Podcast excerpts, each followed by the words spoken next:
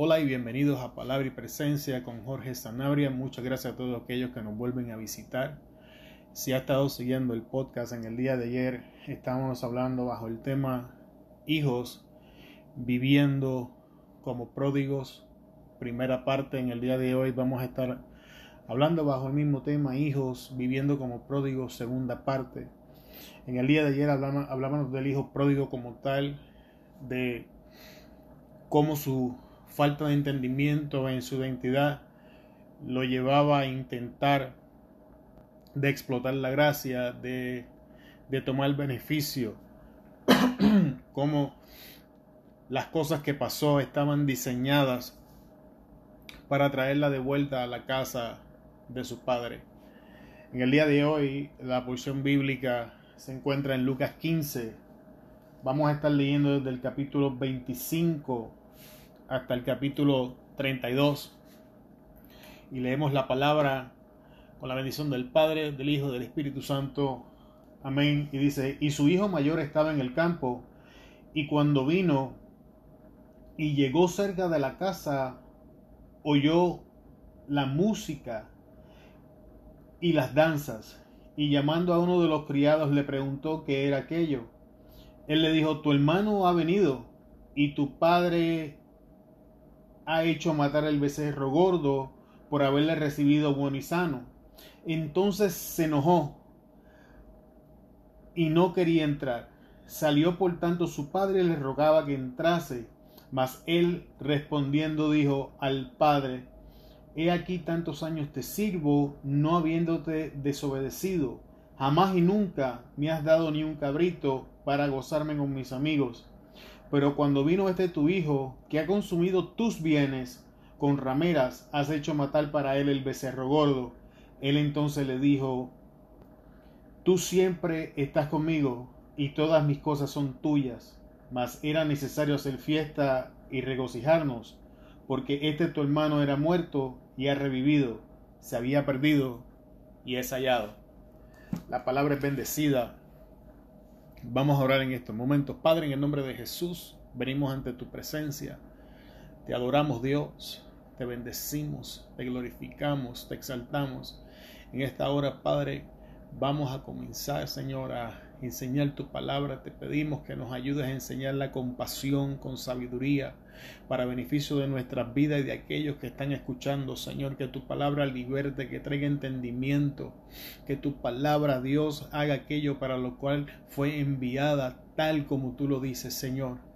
En esta hora, Espíritu Santo, toma control y trae, y trae revelación de tu palabra, trae inspiración, trae sabiduría, en el nombre de Jesús hemos orado. Amén. Como dijimos al principio en el día de ayer, discutimos la situación del hermano menor. En el día de hoy estamos hablando del, del hermano mayor. Ya en este punto del relato bíblico, el hermano menor ha recobrado sus sentidos, ha decidido regresar a casa, ha ensayado mil veces lo que le va a decir al padre, cosa que no tuvo oportunidad. El padre de la familia con gran rapidez le restituye su posición, lo recibe en la casa. Mientras todo esto está aconteciendo, su otro hermano se encuentra fuera trabajando. Se encontraba haciendo aquello que se suponía debía hacerse. Se encontraba siendo productivo, se encontraba siendo fructífero. Si usted se detiene, puede ver que estos dos hermanos son los dos extremos de la moneda. Uno se fue y malgastó sus bienes, mientras el otro estaba extremadamente enfocado en las cosas que hacía en el Evangelio todos los extremos son malos. La vida cristiana no está diseñada para vivirla bajo regulaciones, bajo restricciones, bajo limitaciones o imposiciones. Cuando iniciamos algo, cuando comenzamos a hacer algo, y sea lo que sea, sea orar, sea leer la palabra, sea ayunar, sea predicar, sea enseñar, sea lo que sea que iniciemos, inspirados por el Espíritu Santo, para la gloria de Jesús, y lo convertimos en una imposición, lo convertimos en una obligación. Hemos sacado esto que era una bendición, esto que era para glorificar al Señor y hemos creado una ley. Y la palabra enseña que donde quiera que tú impones una ley, invitas muerte. Porque la ley estaba diseñada para señalar la incapacidad del hombre para hacerlo. Mientras la gracia en Jesús nos provee el beneficio de la llegada del Espíritu Santo en nuestras vidas que nos capacita para hacer aquello que Dios nos llama. Y aquí estaba el hijo mayor en sus obligaciones.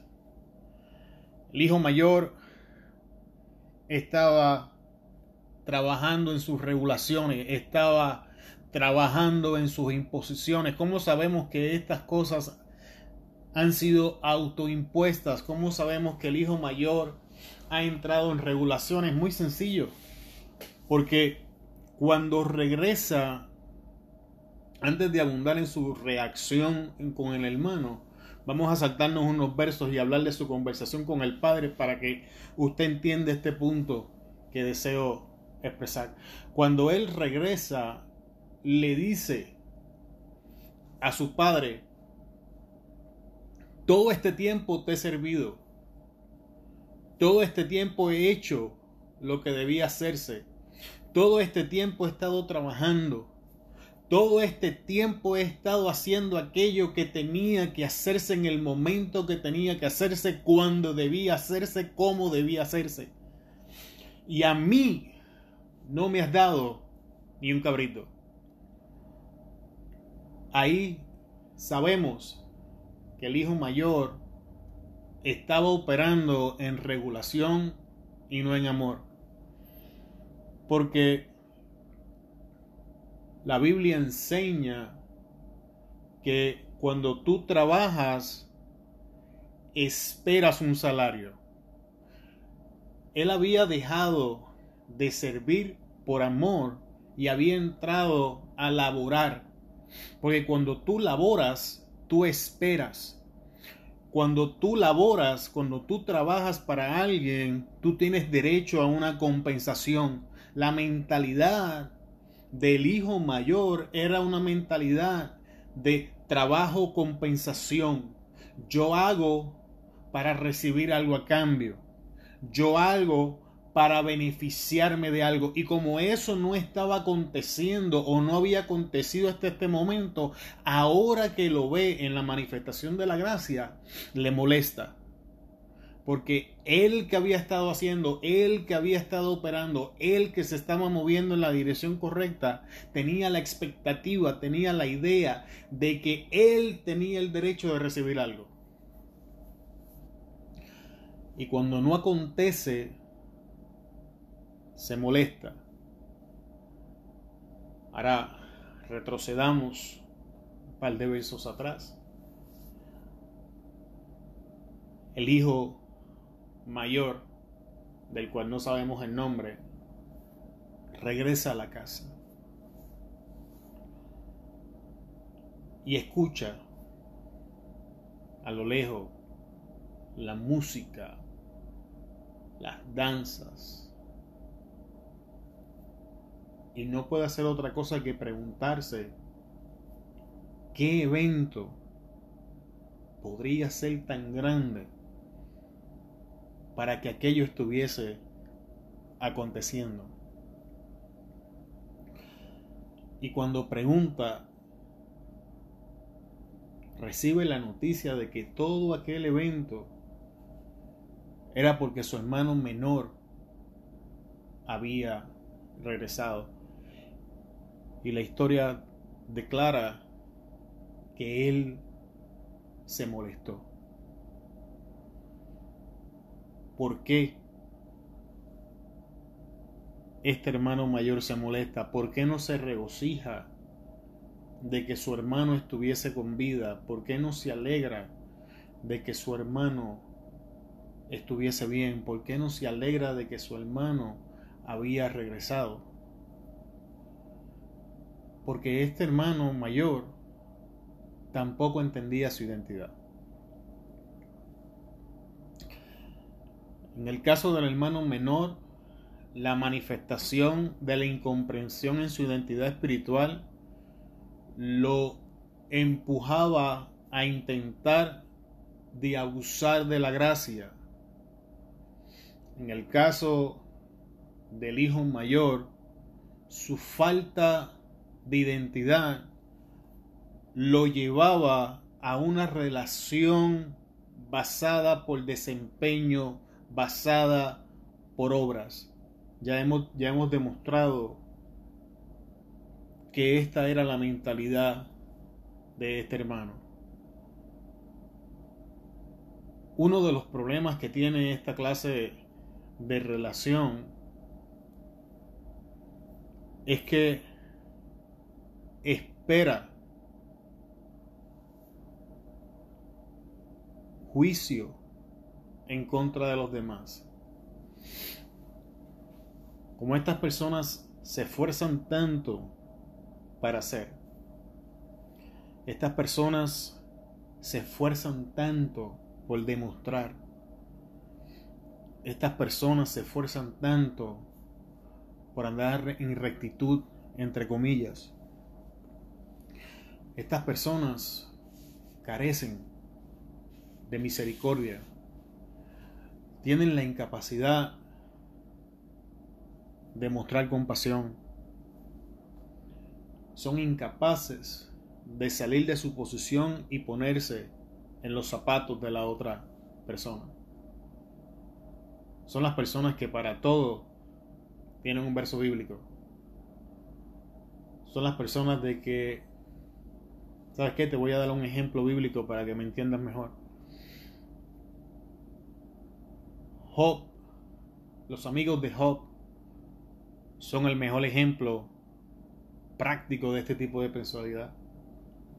Cuando Job entra en la calamidad que le comienza a acontecer en su vida, en un momento dado tres amigos de Job llegan y después de guardar silencio, creo que era una, entre una y tres semanas, no recuerdo, comienzan a abrir su boca y comienzan a decirle a Job que todo lo que estaba aconteciendo en su vida era porque había pecado, que todas las desgracias que estaban aconteciendo en su vida él las merecía, que todas las desgracias, que toda la situación, que todo aquello era producido porque Job se había desviado del camino.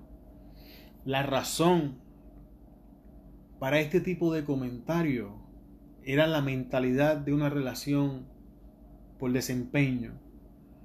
Ante estas personas, una relación con Dios depende de cómo ellos desempeñan, dependen de cuánto tiempo oran, depende de cuánto tiempo ayunan, depende de cuántos versículos bíblicos, bíblicos se saben, dependen de cuánto predican, qué también predican, a cuántas personas le predican, cuántas personas alcanzan. Estas personas siempre están midiendo el éxito por esta clase de cosas. Estas personas tienen un sentido de superioridad. Estas personas no entienden que estas cosas pasan en la vida para que las personas enderecen su camino o para catapultarlas al próximo nivel o para eliminar algo que sirve de problema que está impidiendo que crezcamos en el reino. Sin embargo, estas personas todo se lo adjudican al pecado, a la debilidad, a lo hiciste mal o al diablo.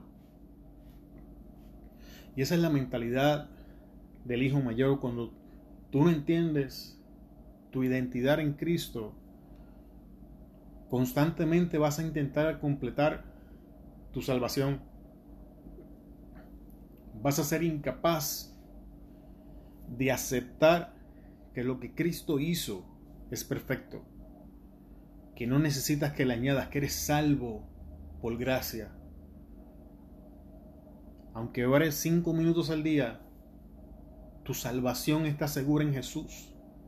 Tu relación con tu Padre Celestial no depende de tus obras, no depende de tu desempeño, depende de tu aceptación en lo que Jesús hizo. Y yo te aseguro que si tú comienzas a aceptar lo que Jesús hizo, el Espíritu Santo, por las razones correctas, te va a impulsar a hacer algo. ¿Por qué? Porque la fe necesita obras, porque la fe es un verbo, por lo tanto necesita una acción, porque la fe sin una acción es muerta. Y como vivimos en fe, vamos a estar accionando, creyendo que Dios está al control. Cuando la adversidad llega, ya no pensamos si es un pecado, si es una falta, si es una debilidad. Creemos y confiamos que Dios está control y cuando Dios nos confronta con nuestro pecado, dejamos de huir de su presencia porque no nos sentimos culpables, sino confrontados. Abrimos nuestra boca, pedimos perdón, nos arrepentimos, nos sacudimos, levantamos y continuamos hacia adelante. Sin embargo, la persona que tiene una relación por desempeño no entiende estas cosas.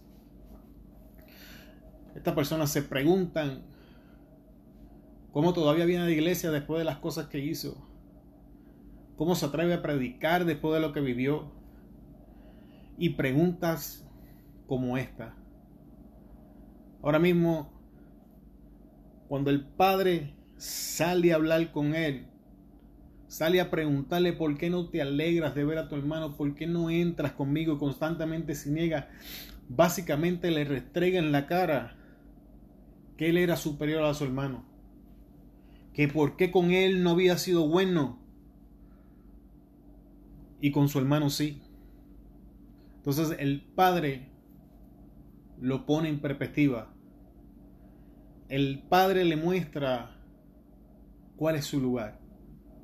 Ahora escuche bien porque de toda esta enseñanza, este pedazo, es el más importante.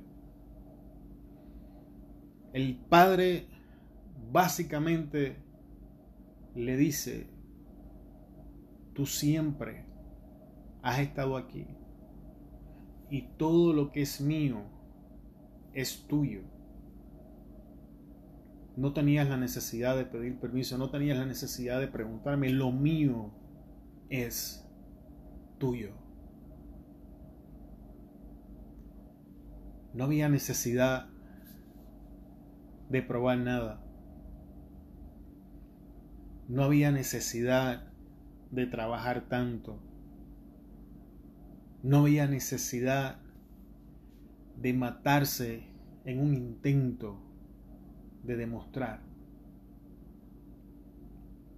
Todo lo del Padre le pertenecía no por lo que hacía, sino por quien era. Era el Hijo. Todas las cosas de su Padre estaban a su disposición, mas Él fue incapaz de tomar posesión de lo que el Padre ponía en sus manos. Su mentalidad le impedía aprovechar los recursos que estaban a su disposición. Su visión distorsionada no le permitía posicionarse en el lugar que le correspondía. La manera en que se definía a sí mismo no le permitía gozar de las cosas que por derecho eran de él. No sé si usted ha escuchado esta expresión en la iglesia donde dicen, sí, el hermano o la hermana tal cayó de la gracia. Y la expresión es bíblica. Pablo la usa en la epístola de los Gálatas. Pero no tiene nada que ver con la aplicación que la iglesia moderna le da a este verso. Porque cuando dicen esto en la iglesia significa que el hermano o la hermana cayó en pecado. Sin embargo, ahora escuche bien lo que Pablo le dice a los Gálatas en referencia a este verso. Cuando Pablo está haciendo uso de esta terminología está diciendo que los que se salen de la gracia para apoyarse en las obras de la ley han caído de la gracia en Cristo. Significa que cada uno de nosotros cuando sale de creer en gracia, de recibir por gracia, de movernos por gracia, de adorar por gracia, y hacemos un intento de completar lo que Cristo hizo por nosotros, caemos de la gracia. Y cuando caemos de la gracia, salimos del perdón y entramos en condenación. Por eso es que la epístola de Romano dice que para aquellos que andan en el Espíritu ya no hay condenación. Porque los que andan en el Espíritu siempre permanecen bajo la gracia. Los que andan bajo el Espíritu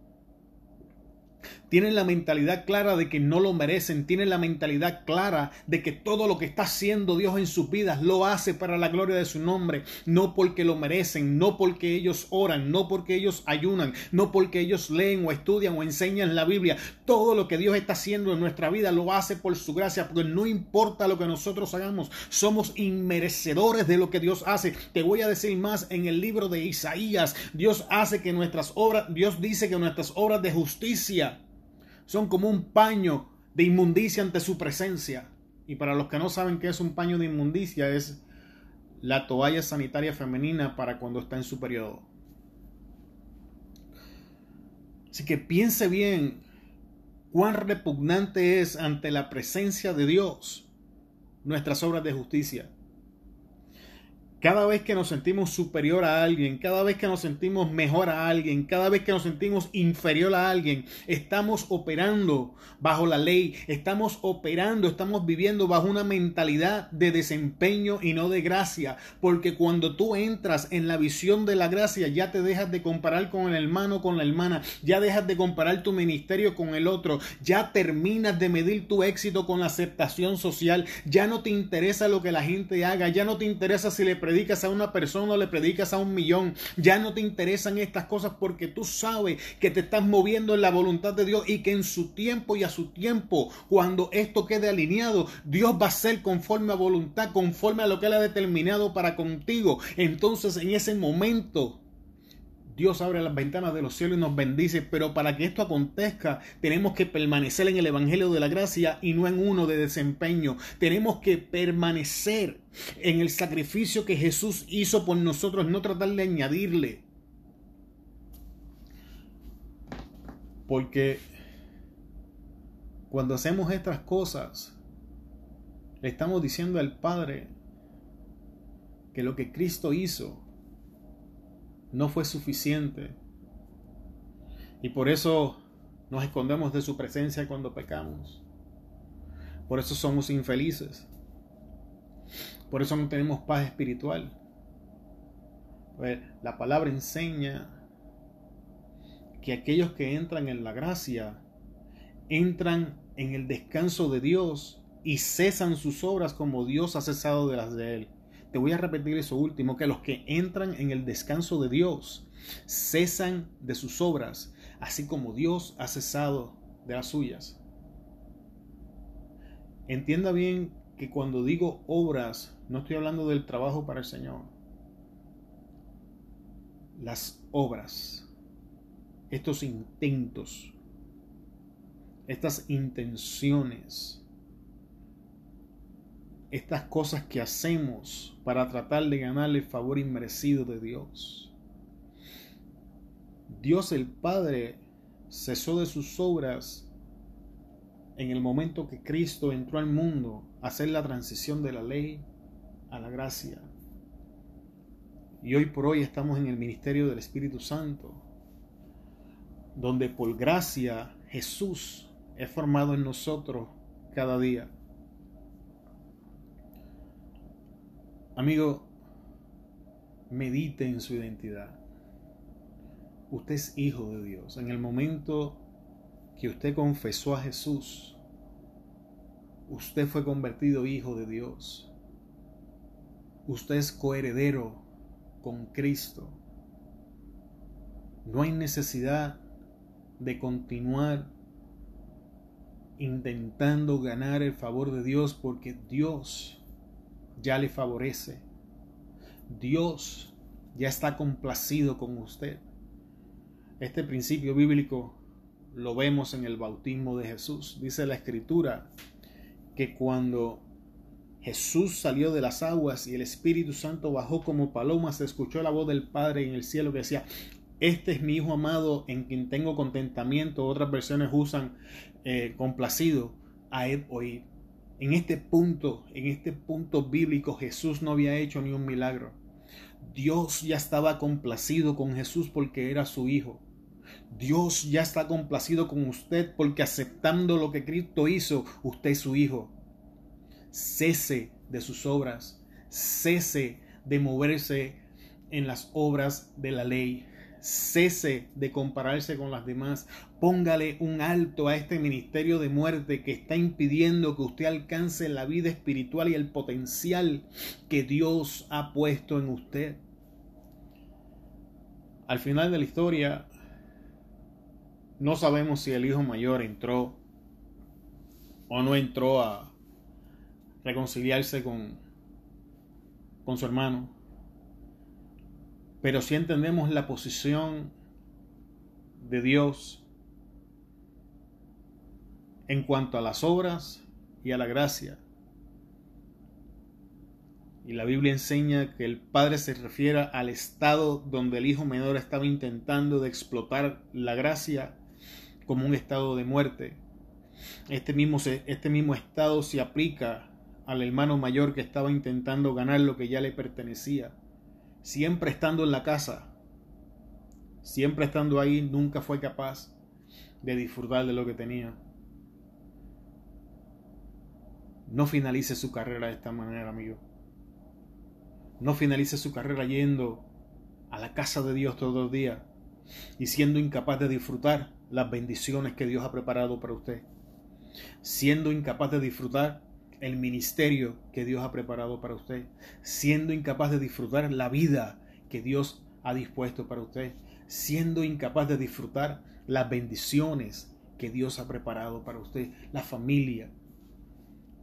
Amigo, entre a la casa, cambie su mentalidad, olvide de intentar ganarse el favor de Dios, olvide el compararse con los demás.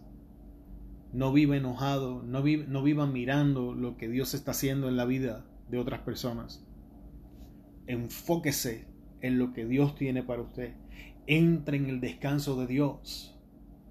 Entre, céntrese en esa posición de poder y permanezca en la paz que Cristo le ha dado.